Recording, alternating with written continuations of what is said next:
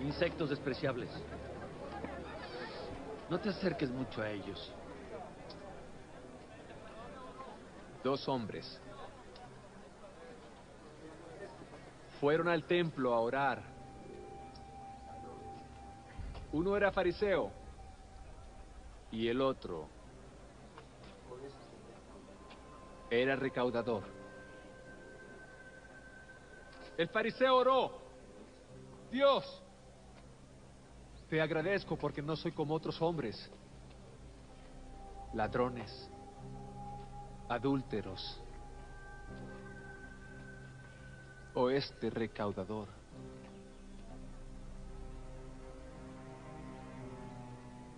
Pero este recaudador ni siquiera miró al cielo. Él dijo, Dios, ten piedad de mí. Soy pecador.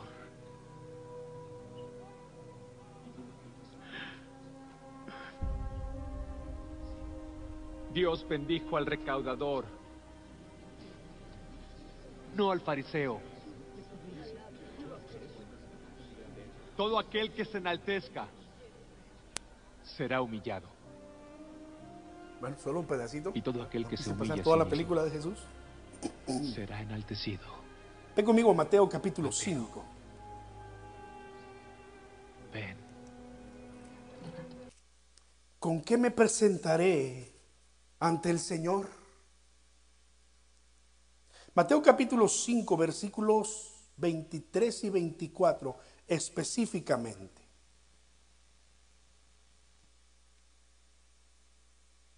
Pero tú puedes situar allí el contexto del pasaje en el que estamos. Jesús está hablando de aquellos que son o que somos, no voy a contar para no aludir a nadie, ¿verdad?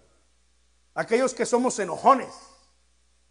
Y está hablando acerca de los que se enojan con su hermano. Entonces llega el punto en el que eh, toma la enseñanza al, al- al centro mismo de la cuestión. Por tanto, si traes tu ofrenda al altar, así dice su Biblia también, y allí te acuerdas de que tu hermano tiene algo contra ti, ¿qué dice? Deja allí tu ofrenda delante del altar. Y entonces ve y reconcíliate primero con tu hermano. Y después de eso vuelve y presenta tu ofrenda. Jesús es claro en su enseñanza. La adoración, la oración, las cosas que hacemos para servir a nuestro Dios tendrán sentido y valor solamente si son hechas desde un corazón humillado y transformado y en paz con los demás. Antes de presentarse ante el Señor en cualquier expresión de adoración que queramos ofrecerle al Señor, primero somos llamados a escudriñar nuestros caminos y ver si necesitamos llamar a alguien y decirle, perdóname. Ver si necesitamos buscar a alguien y decirle, ¿sabes qué? Perdóname y te perdono. Porque a veces no es solamente que tenemos que pedir perdón, a veces tenemos que dar el perdón y dejar la ofensa a un lado y seguir adelante. Porque si no hacemos esto, corremos el riesgo que nuestra ofrenda, nuestra adoración, nuestro servicio a Dios no sea acepto delante de Él. Como este fariseo. Quizás no escuchamos al principio del video, pero el fariseo le dice a Jesús, mira, está allí los, los recaudadores de impuestos, los publicanos que para los israelitas eran traidores, pecadores, merecedores de las llamas del infierno. Y no tenían empacho en señalarlos y decirles, se van a ir al infierno por andarle quitando el dinero a su propio pueblo y dárselo al pueblo enemigo. Entonces el fariseo le dice a Jesús, sí, mira, son recaudadores, no te acerques mucho, son gente despreciable. Entonces eso crea la oportunidad para que Jesús comparta esta historia. Y me, me emocionaba ver cómo eh, Mateo, es como unen todas estas historias, Mateo está allí cobrando los tributos, ¿verdad? Del impuesto. Y, y Jesús está narrando la parábola y parece que eran las palabras que Mateo, porque Mateo, el discípulo de Jesús, era un publicano antes de seguir a Jesús. Y no solo Mateo, pero Saqueo y otros más. Parece que era la oración que ellos tenían. Jesús, Señor, ten misericordia de mí que soy pecador. Pero en cambio el fariseo, todo lo contrario, ¿verdad? Diezmo, ofrendo, asisto a la iglesia, siempre llego temprano, nunca falto. Este, ¿qué más? Siempre canto las alabanzas. Este, ya no cantamos las de Marcos Witt. No sé, ¿verdad? Todo lo que, todo lo que hacemos al Señor. Y, estar así, con la, incluso con la cara levantada. Y, lo peor, y, yo no soy como el pecador de mi vecino. Míralo, se quedó en, la, en su casa y no fue a la iglesia. Señor, que le caiga un rayo. Eso es lo que decían los, los discípulos de Jesús. Mira, Señor, que eh, eh, estas personas, ¿quieres que oremos para que les caiga un rayo? Jesús le dijo, eh ustedes no saben ni de qué espíritu son. ¿Qué les pasa? Somos llamados a ganar las almas, no a perderlas. Pero muchos, muchos en este tiempo eh, les gusta vivir como el fariseo.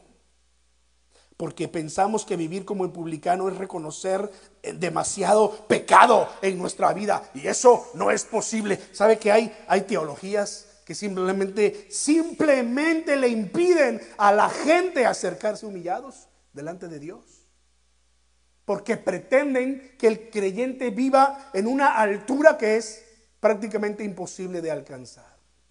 Tenemos que recordar que tenemos un Dios de gracia y misericordia. Juan capítulo 4 en este pasaje Jesús nos presenta un par de verdades más respecto a la verdadera adoración. Juan capítulo 4. ¿Sabe eh, en qué momento de la historia estamos allí, verdad? Jesús y la mujer samaritana. Jesús y la mujer samaritana. Eh, eh, la mujer samaritana se encuentra con Jesús. Jesús le dice quién es ella realmente.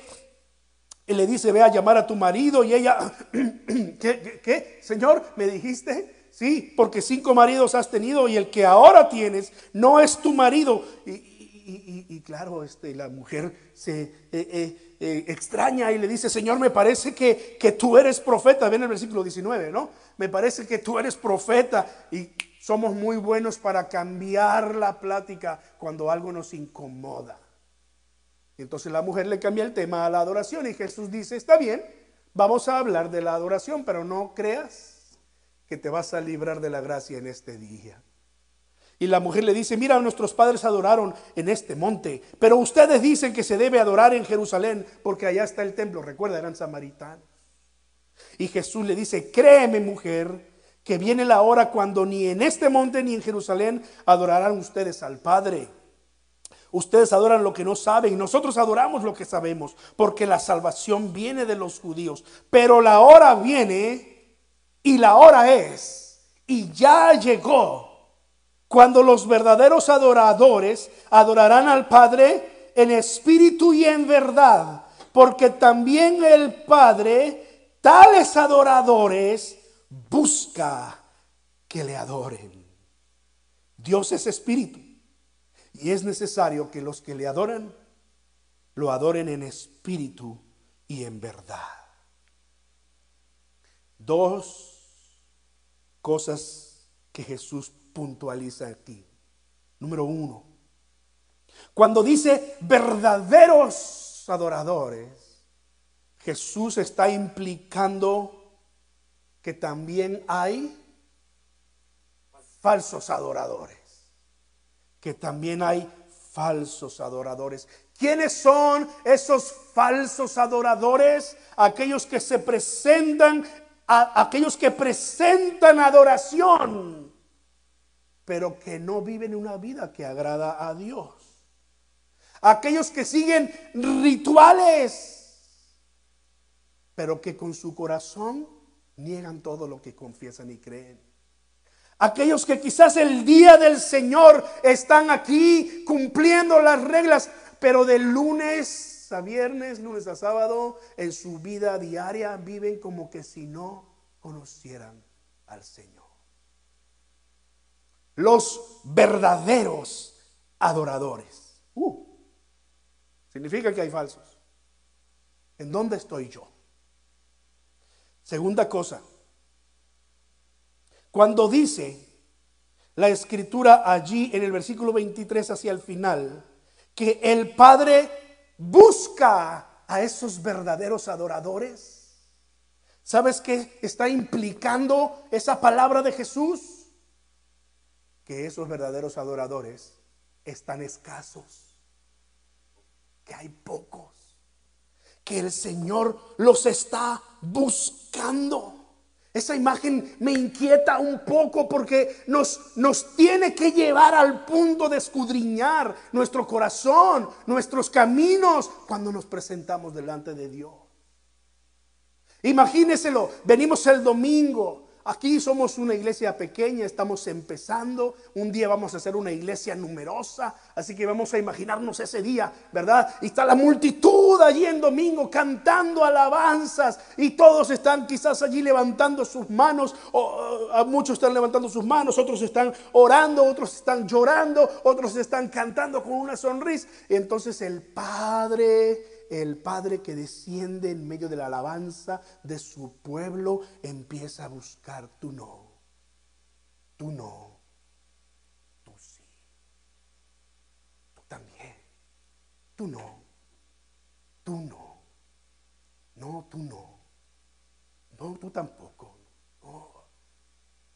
Porque Dios está buscando verdaderos adoradores que le adoren en espíritu y en verdad, en, una vida dirigida, gobernada, influenciada por el Espíritu de Dios y que viva en verdad, en la verdad de la palabra del Señor.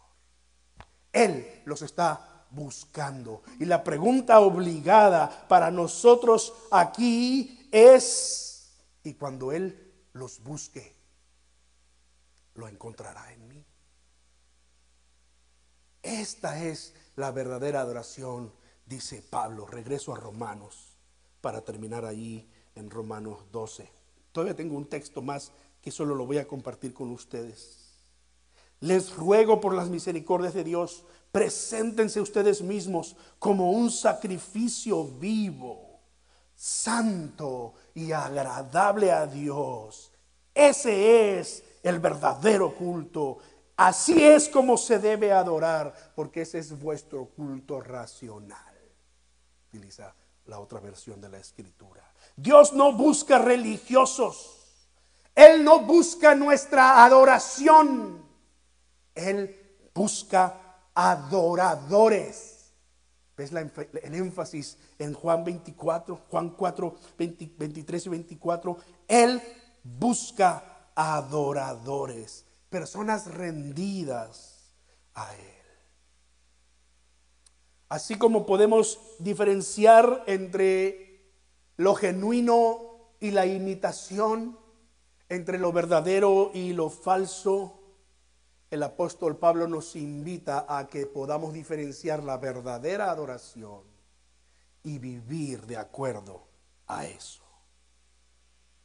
Termino diciendo, la adoración en Romanos 12 tiene que ver con un corazón transformado por el poder de Dios y con un pensamiento transformado por ese mismo poder. Mira cómo dice el versículo 2. En Romanos 12, versículo 2. Y no adopten las costumbres de este mundo. Otra versión dice, y no se conformen a este mundo. Es decir, no tomen la forma de este mundo. No adopten las costumbres de este mundo, sino transfórmense por medio de la que? Renovación de su entendimiento, renovación de su mente. Hermanos, de dentro hacia afuera. Dios transforma nuestro corazón. Un corazón de piedra lo vuelve un corazón de carne, sensible a Él. Ese corazón de carne dirigido por el poder del Espíritu de Dios, empieza a influenciar y a transformar la forma en cómo pensamos, en cómo entendemos. Por eso dice aquí, eh, transfórmense por medio de la renovación de su entendimiento, de su mente. Eh, el poder de Dios empieza a transformar la forma en cómo vemos las cosas. Ahora ya no las vemos como las ve el mundo. Ahora ya no las vemos y las entendemos como yo creo que son, sino como el Señor nos dice que son. Y así es como yo quiero vivir. Yo quiero vivir como, como dice Romanos 12, 1, un sacrificio santo y agradable a Dios santo y agradable a Dios. Termina diciendo el versículo 2, para que comprueben cuál es la voluntad de Dios, la cual es buena, agradable y perfecta. No hay error en lo que Dios quiere para nosotros. Quiero cerrar leyendo Efesios capítulo 4. Te voy a invitar a que estemos en un tiempo de reflexión y oración al Señor. Efesios capítulo 4, versículos 22 al 24. En cuanto a su pasada manera de vivir, dice allí, despójense de su vieja naturaleza, la cual está corrompida por los deseos engañosos y renuévense en el espíritu de su mente. Otra vez, ese mismo consejo del apóstol Pablo. Y luego dice, y revístanse de la nueva naturaleza, creada en conformidad con Dios, en la justicia y santidad de la verdad. Ora conmigo en esta mañana. Pídele al Señor que su Espíritu Santo transforme tu corazón, transforme tu mente, transforme tu carácter, de tal manera que podamos vivir la vida que a Dios le agrada, una vida ah, como sacrificio vivo, santo y agradable delante de Él. Señor, creo en ti y en lo que tú harás en mí. Hemos cantado, Señor. Padre Celestial, que tu Espíritu Santo transforme mi vida por completo, transforme desde dentro, desde mi propio corazón, eh, mi entendimiento, para que transforme mi carácter, Señor. Oh, mi Dios, porque quiero vivir la vida que a ti te agrada. No quiero ser un religioso. No quiero regirme conforme a reglas, sino quiero amar la justicia, amar la misericordia y vivir humillado delante de ti en todo tiempo. Señor, como aquel, como aquel recaudador, como aquel publicano. Señor, ten piedad de mí. Sé propicio a mí, que soy un pecador. Oh, mi Dios, pero transfórmame para que todo lo que yo hago aquí, Señor, el día domingo, el día miércoles, para que esas oraciones que hago estando en casa con mi familia, eh, Señor, para que esos, eh, esos actos de bondad que yo quiero hacer tengan sentido, que salgan de un corazón y una mente transformada por el poder de tu Espíritu Santo. Dile al Señor, santifícame, Señor, santifícame creo en ti, Jesús, y en lo que harás en mí. Creo en ti, Jesús. Recibe toda la gloria, recibe toda la honra. Precioso Hijo de Dios, recibe toda la gloria, recibe toda la honra. Precioso Hijo de Dios.